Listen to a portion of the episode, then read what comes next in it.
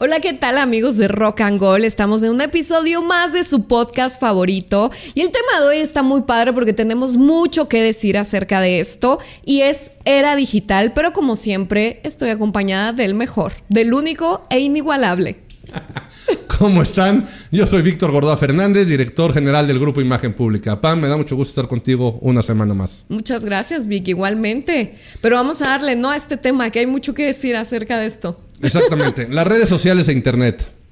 Uy. La gran maravilla que esta puede ser para el impulso de una carrera artística o deportiva, pero también cómo puede ser la tumba para la reputación de alguien a nivel mundial. Claro, sí. Eh, ahora hay una palabra que me da mucha risa que están utilizando mucho hasta la generación Z, que es funar. No sé si la has escuchado tú. Lo funaron en redes sociales. No, no, no. Ahí sí ya. Ahí sí ya me están hablando de cosas que no, sé. no, no tengo ni idea qué es Oye, porque, porque funar es como destruir, destrozarte en redes sociales. Lo van a funar hasta te pueden cancelar. Te van a funar. En mi época era partirte la madre. Bueno, sí, pero bueno, ahora, ahora tú te puedes meter a cualquier red social y puedes funar, no sé, eh, al peje, ¿no? Ahí le vas a poner un comentario. Lo funaron porque en la mañanera dijo una tontería. Ah, ok, es nada más tundirle, da pegarle. Ándale, tundirle, tundirle tundirle. Sí, igual. o también, o en mi época también era que te dieran un zape. Exacto. Decías una estupidez y eh, como era. Y entre todos, no, Entre todos eran zapizas o pamba, ¿no? Exacto. Para que se te quitara lo animal. Exacto.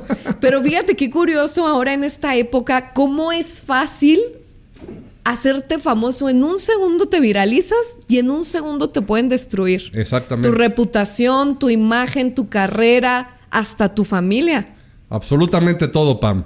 De hecho, ahorita hay muchas muchas personas, de las cuales me incluye seguramente tú también, que damos gracias. Y aquí Jero va a dejar su teléfono y me va a voltear a ver y se va a dar cuenta que también cae en esa, en esa categoría. Que damos gracias de que no hubieran redes sociales y teléfonos celulares en nuestras épocas de hacer estupideces.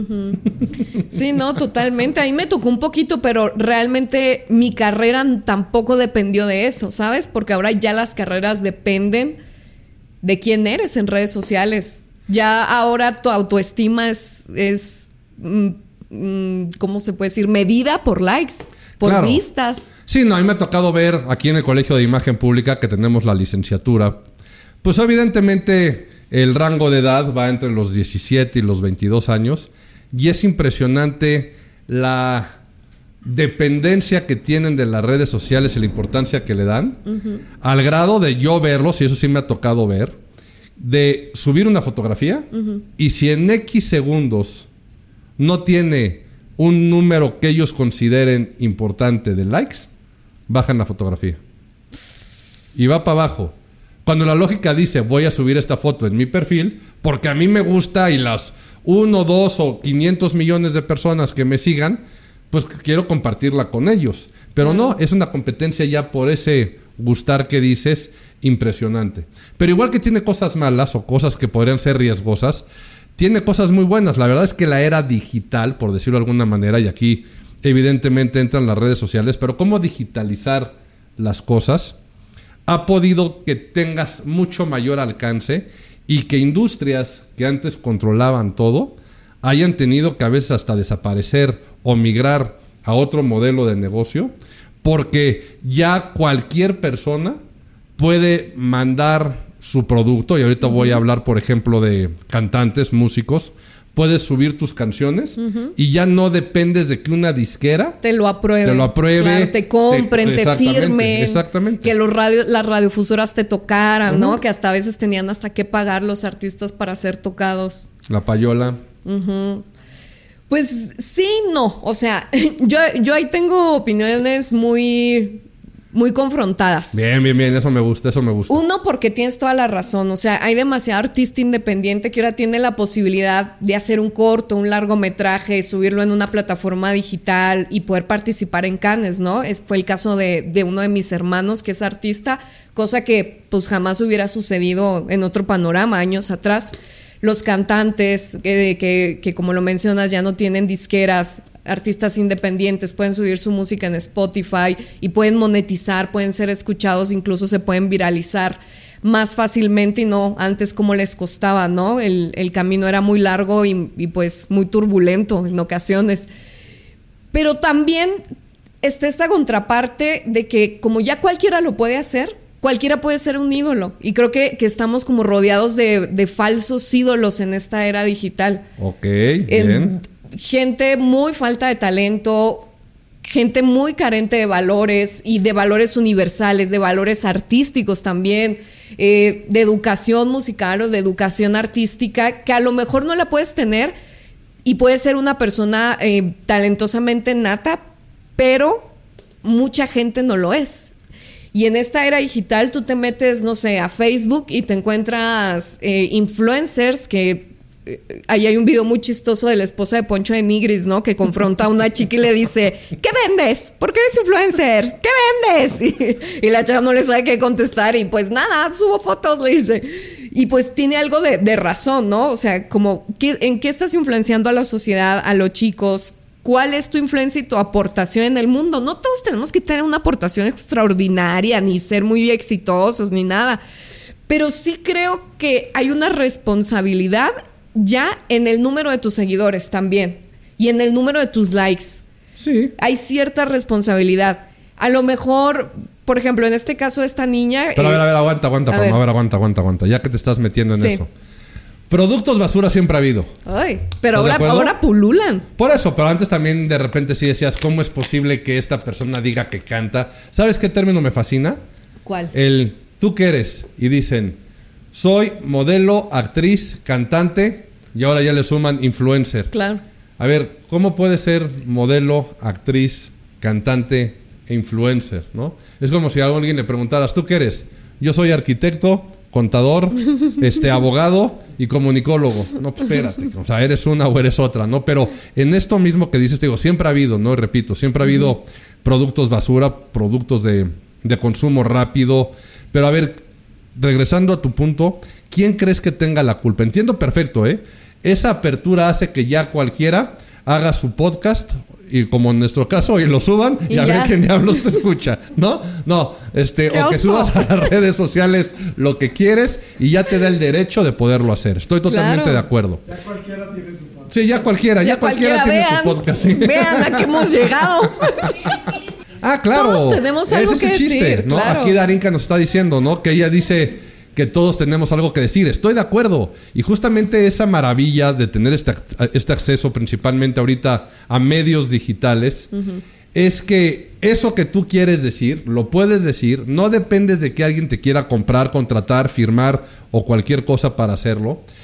Pero ahorita que tú mencionabas, no es que ves a cada persona haciendo pura cochinada, ¿quién tiene la culpa no, pues nosotros, porque también nos volvimos unos morbosos y es por lo mismo, por esta era digital. El que consume.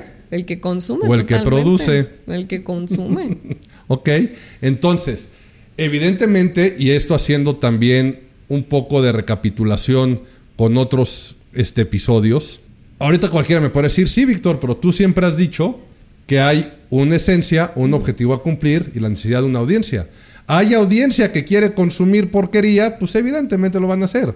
El problema es cuando eso ya es una mayoría y de repente te das cuenta que se está consumiendo un producto, sea musical, artístico, este, deportivo no, porque ahí sí por lo general nunca van a, salir, pero de muy baja calidad, pero que ya la misma sociedad está muy mal a muchos niveles y puede ser desde preparación, educación, no, no, el tejido social está completamente desmembrado em, ya. Totalmente enfermo, ¿no? Por decirlo de alguna manera, que estamos consumiendo ese tipo de cosas. Entonces, ¿en dónde está el derecho de yo decir lo que quiera a través de un medio digital?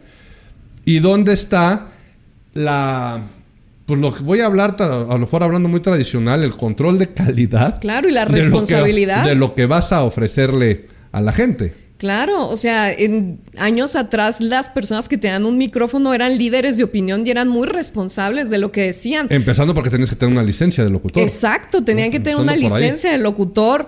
Eh, a veces, claro, se podía haber influenciado por partidos políticos, por dinero, por creencias, por televisoras, pero era gente más preparada, evidentemente. Y no solo la gente que tenía la responsabilidad de un micrófono, o sea, tú veías desde una vedette que eran preparadas. Eh, entramos al tema que quiere entrar Pam. Entramos al tema que quiere entrar vedette, O sea, hasta un comunicador. Toda la gente estaba preparada. Actores, músicos, cantantes. Ahora ves en Instagram gente que empezó haciendo videos maquillándose y ya están sacando sus canciones, ¿no?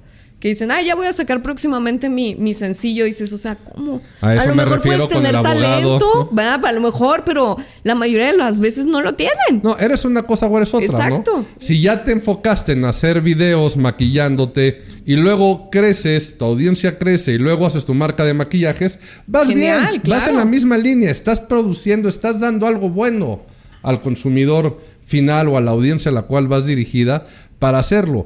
Pero esto de dar los bandazos por cuestiones de moda es cuando se pierde la, pues, la esencia. O sea, no eres de verdad. ¿Cuántas veces no te ha pasado, Pam, ver de repente a un artista, ¿no? Que dices, no sé por qué, o sea, no sé por qué, pero lo que está diciendo, con lo que está cantando, con lo que cómo está vestida, no le creo ni tantito. Esa mujer no es de verdad. o pues, ese hombre no es de verdad. Súper prefabricados, totalmente.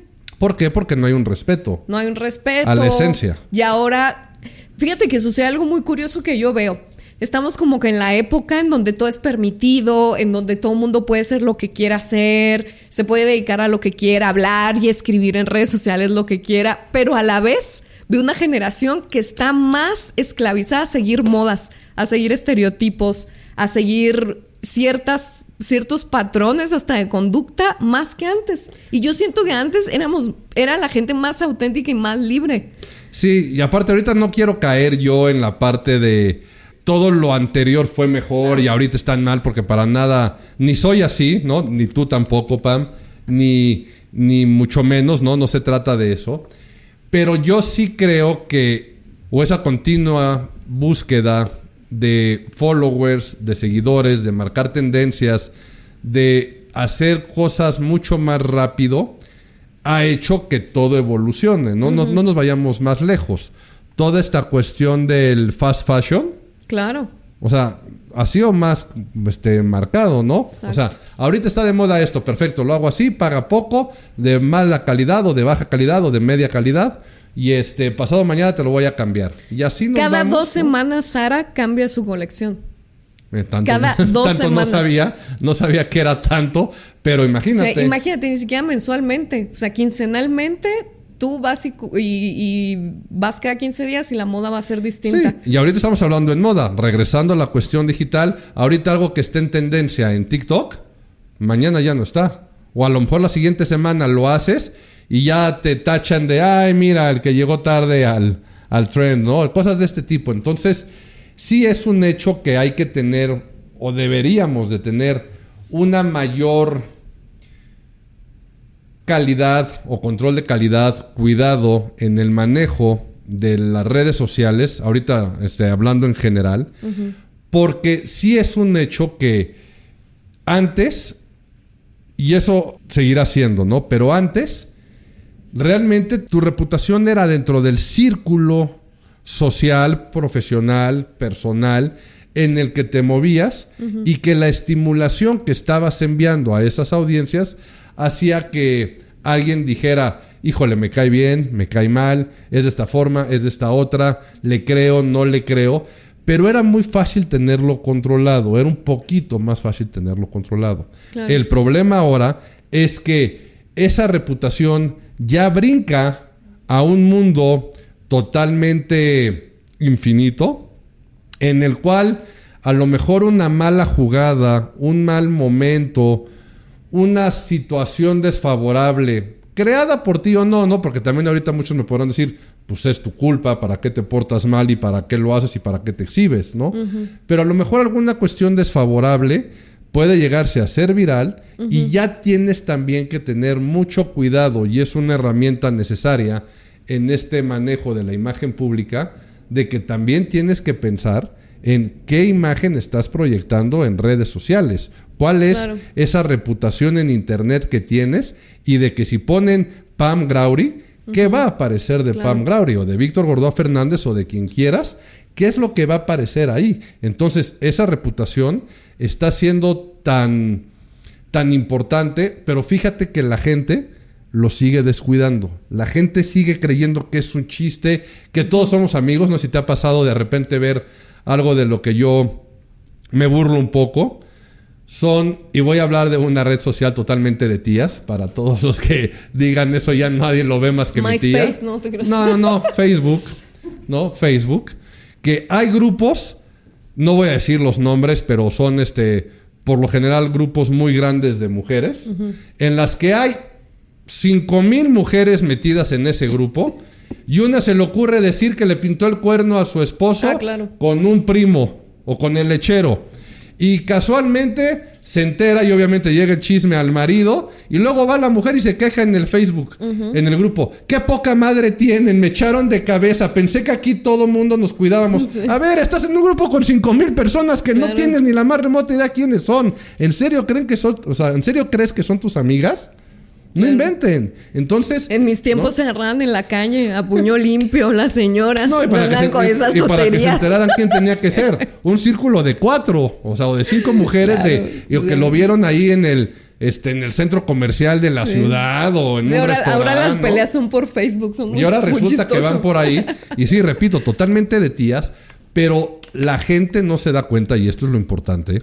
Y no importa que dice seamos este, gente de a pie, ¿no? como tú y yo, o si sea un deportista famoso, que son los peores para manejar sus redes sociales y a los que cada rato le están regando, o artistas, que siguen creyendo que no los va a ver nadie, o que los va a ver alguien muy cercano, o que todo se va a tomar muy a la ligera.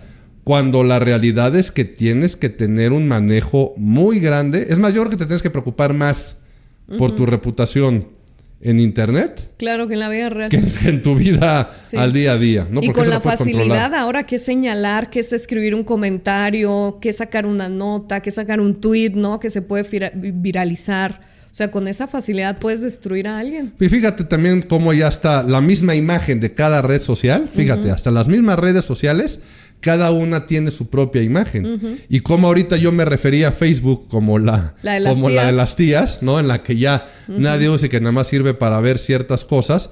Pero por ejemplo, ahorita que decías de este nada más gente que se queja, que cancela, que se pelea, ¿en qué red hacen eso? Twitter. Exactamente. Pero, ah, ¿no? ¿cómo se llama la nueva? Es la red de más llorona del mundo. Threads, Threads, ¿no? Threads. Threads. Threads. Threads, ¿no? Ahora ya tenemos esa nueva, mira. Que no es otra cosa más que lo mismo, ¿no? Porque un thread es un hilo. O sea, la realidad es que la traducción es que es hilo. Y justamente tiene la base de, de Twitter. Y mucha gente lo que se está ha comentado en las últimas semanas, desde que salió a la fecha, es que justamente cómo le van a hacer que si ese espacio no va a ser tan llorón como es Twitter. Entonces, si tú los vas personalizando, Instagram, por ejemplo, ¿cómo lo ves? ¿Cómo, lo, o sea, ¿cómo catalogarías a Instagram? Em, Si fuera persona, ¿cómo sería? Fashion, nice, chic. Amable, buena onda, Claro. sin broncas. Sí, bonita. ¿Mm? ¿Y Sí, TikTok? Es más visual. Ay, no, es que yo también tengo ahí un tema con TikTok. Yo no, Oh, tienes tema con todos. A ver, cuéntanos por qué tienes tema con TikTok. No puedo, pues por los TikTokers. Por los TikTokers, sí. de- Ah, no, pero a ver, ojo, ojo, ojo. Hay muchos muy interesantes. No, ojo, me- aguántame, aguántame. ¿La imagen de la red social o de los que viven en esa No, red de social? los que viven en ah, la red entonces, no, pero ahorita, ahorita vete a TikTok. No, TikTok no. como tal. ¿Cómo es TikTok? Pues lo veo así como un niño bobo. Desestabilizado. Inestable emocionalmente. Ok, ok, ok. ¿Está bien? ¿no? Ándale, el primo esquizofrénico así. No saben bien. dónde está parado. Claro ejemplo, estimada audiencia, de cómo cada quien percibe lo que quiere de acuerdo a eso. Pero bueno, entraste al tema de los TikTokers. Vámonos por ahí. No. Ahora sí, déjate ir. Es que siente muy extraña, Vic. No puedo. ¿Qué no puedes? A ver, cuéntanos qué no puedes. O sea, ¿qué es lo que te causa cortocircuito? Mira, me causa cortocircuito. ¿No será que ya estás viejita? No. ¿Que ya es la tía Pam? Yo, yo, yo soy una anciana, yo chocheo, yo ya saliendo de aquí me voy a dormir. Me causa mucho conflicto, Vic, que se viralice una persona por disque bailar. O sea, por, por, o sea, por disque bailar. Pues sí, pero siempre ha existido. No, no, pero, o sea, no puedo entender que haya alguien con 5 millones de seguidores que haga pasitos así nada más. O sea, es algo que no puedo entender. Y que ahora sean nuestras celebridades. O sea, ¿con qué mérito? Bueno, tiene su mérito, tiene su mérito, pero no tanto así para ser una celebridad. O bueno, sea, tiene un mérito también por ahí, ¿eh? Pues sí, subir videos y aprenderse una coreografía de dos segundos que no es coreografía. ¿Pero es que no bailan. aguanta? ¿Bailas? ¿Yo? No. ¿Bailamos? Pensé que me estabas invitando a bailar. Como dice la Niurka, Ah. ¿bailas? No, no, no. Entonces yo- no, no es vedette. ¿Cómo va a ser vedette si no baila? No te creas, no, pero o sea, ¿cómo? O sea, ¿por qué va a ser una celebridad, sabes? Y me ha tocado estar en eventos donde llegan las grandes celebridades de 18 años, TikTokers, maquillados y con looks muy Ah, raros. bueno, que qué bueno, sí, ellos pueden sí. hacer lo que quieran, ¿verdad? Pues ya, ya, ya como que ya no sabes qué son. Bueno, son, son género no binario y esto, ¿no? Perfecto, lo que, con lo que ellos se quieran identificar. Pero lo que me causa cortocircuito es eso. Que, y, y- y celebridades de qué son, y los viejitos ni los conocemos. ¿Quiénes son? ¿De dónde salieron? No, es que bailan TikTok. Y yo me imagino, ah, bailables. Tengo una amiga que baila fregoncísimo en TikTok, pero baila y sube sus videos y es TikToker. No, o sea, son niños que tin, tin, tin, tin, tin. O sea, ¿cómo? Necesidad de la audiencia, objetivo a cumplir y respeto de la esencia, Pam. Ay, no. Tú nunca te vas a identificar con la chavita que está haciendo el tin, tin, tin que dijiste ahorita. Y la vas a ver como alguien que no tiene nada que hacer. Y probablemente no tenga nada que hacer, ¿eh? Espero su fama sea efímera, sí. Pues está bien, puede ser, es muy probable, ¿no? Hay gente que sí se dedica a crear contenido y le dedica mucho tiempo porque hasta la persona que pudiéramos considerar hasta lo más carente de, más carente de talento, y ojo, ¿eh? no estoy defendiendo, ¿eh? no estoy diciendo que esté bien, lo estoy viendo nada más como un mero producto de imagen pública, con una audiencia, un objetivo y a quién va dirigida y lo que quiera lograr esa persona, ¿no? Pero hasta esa gente luego le dedica mucho más tiempo y sí se puede llegar a volver un trabajo.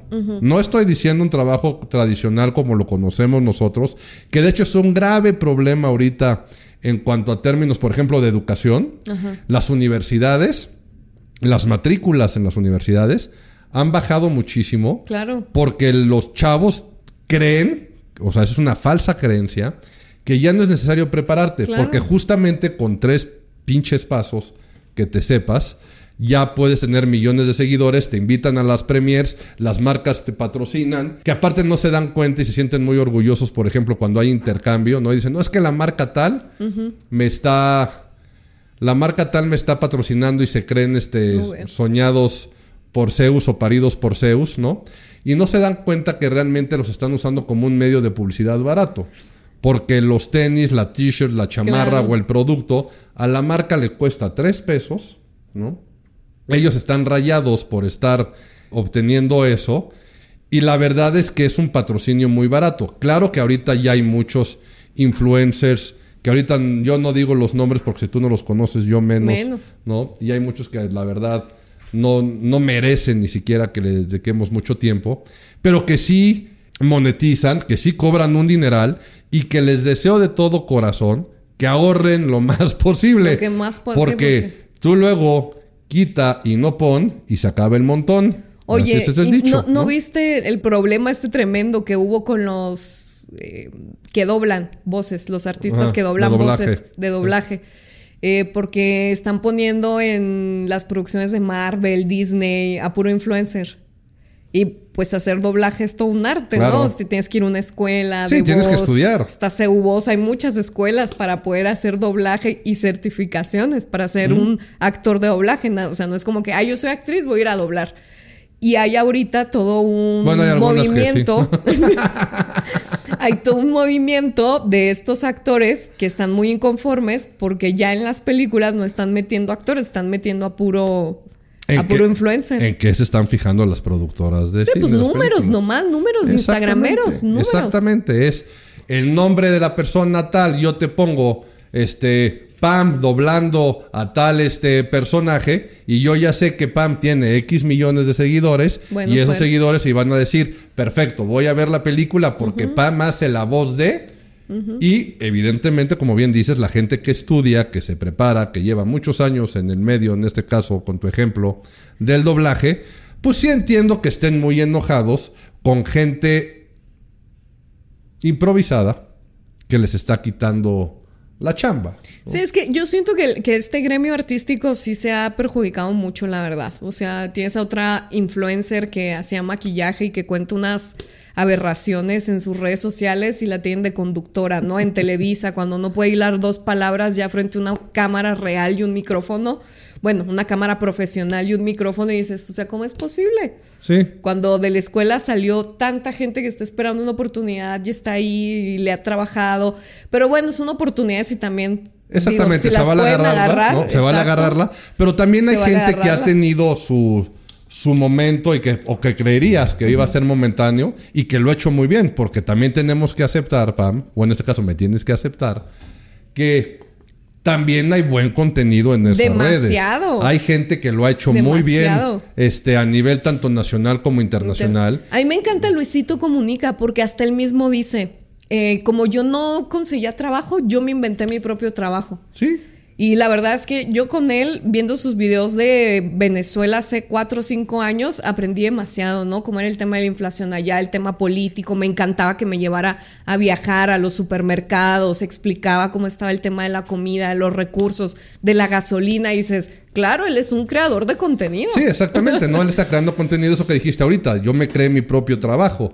Pues sí, igual la persona que se dedicó y dijo, voy a poner mi puesto de tacos. Es lo mismo. Es lo mismo, emprender. Se creó, se, emprendió y demás, pero con la gran ventaja de tener un buen fondo y una buena forma. Claro. Que es otra de las cosas muy importantes para poder tener una buena imagen pública.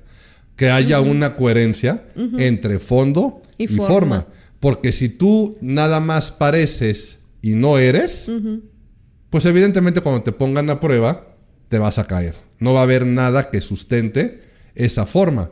Pero si por otro lado tú eres la mejor en algo, pero no lo pareces, la gente no te lo va a creer. Entonces, en este caso, sí tiene que ser esa coherencia y, esa, y ese balance entre el ser y parecer y esta persona, ¿no? Luisito Comunica, que dices tú, como muchos otros, ¿eh? Muchos, muchos otros. Que vale muchísimo la pena. Y ellos sí trabajan, o sea, sí se fletan pensando, haciendo, este, editando. editando, metiendo sus producciones y demás. Entonces, tampoco hay que satanizar que... Sí, polarizarlo tampoco. Exactamente, no polarizarlo. Por supuesto que va a haber contenido que no entiendes qué pasa. Yo, por ejemplo, me acuerdo hace muchos años cuando cuando me tocaba ver videos de YouTube para entretener chavitos de uno, dos, tres años, ¿no? Había una persona que seguramente si ahorita lo ponen van a decir, Víctor, hay 450 mil. Pero había un par de ahí que tenían un montón de followers y que aparte cumplían con el objetivo, fíjate, a lo mejor sin querer. Yo quería entretener a unos squinkles de dos años, tres años. Les ponía videos en YouTube algunos sí los atrapaban, los clásicos de grupos para chavitos para cantar, hacer y demás. Pero lo que más me llamaba la atención es que había gente que se dedicaba a abrir estos huevos de chocolate que adentro traen este, un juguetito. Y a lo mejor se la pasaban dos horas abriendo enfrente de una cámara los huevitos de chocolate y, ay, mira, me salió un gatito y ponían el gatito, ahora me salió un cochecito, ahora me salió, y el video duraba dos horas, pero lo peor es que entretenía a los Es que entretenía a los squinkles. ¿Ok? cumplía su función. Cumplía su objetivo.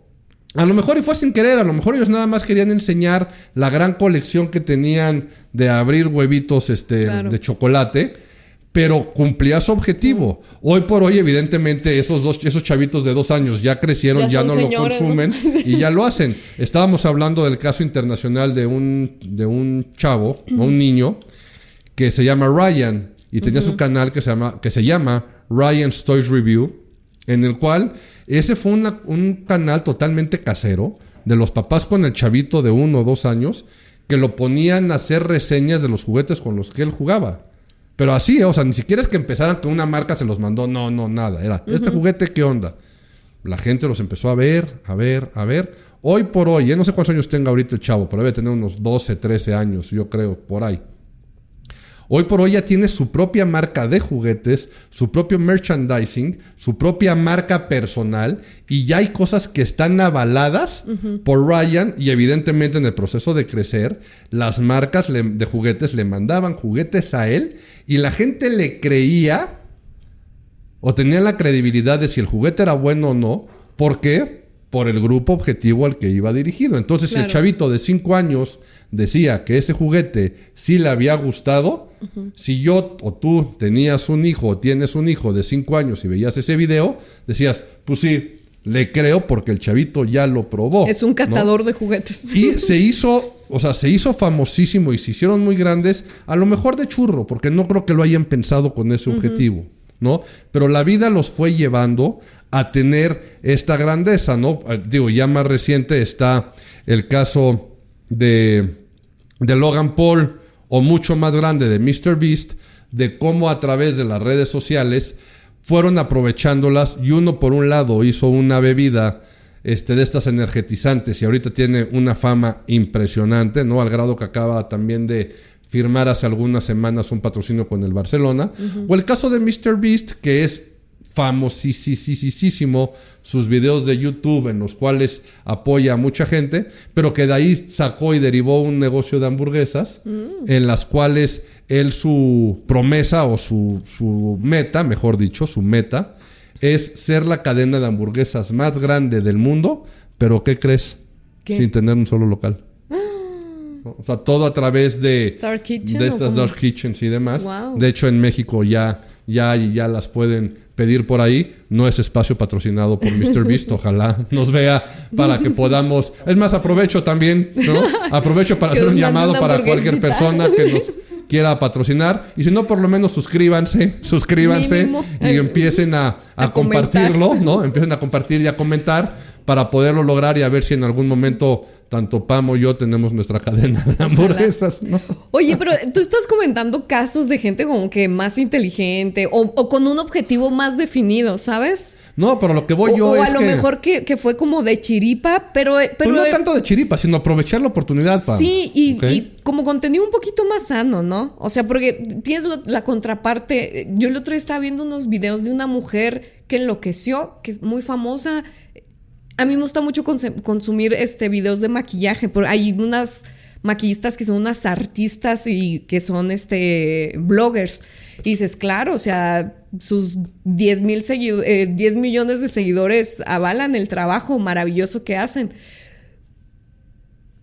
Pero ya cuando se empieza a perturbar es cuando a mí ya me dan miedo las redes sociales, ¿sabes? O sea, una de estas maquillistas empezó en una transmisión en vivo a arrancarse las uñas con, con los dientes, a arrancarse el cabello, a rasguñarse, con tal de que tuviera vista su video. ¿Por eso? ¿En serio fue por eso? ¿En serio? ¿O es porque estuvo en una crisis como por ejemplo este cuate... este O'Farrill, el, ah, el estando pero, eh, ¿no? Pero él se veía que estaba mal y perdió la, o sea, perdió la cordura eso es un caso que te lo juro, yo digo que va para Black Mirror. O sea, él es un caso de Black Mirror. O Farrell. me estás asustando. No, es que a mí me asustó Farrell, por ejemplo, y la verdad es que me dio mucha lástima y me dio lástima conmigo porque yo entré a ver sus videos en vivo.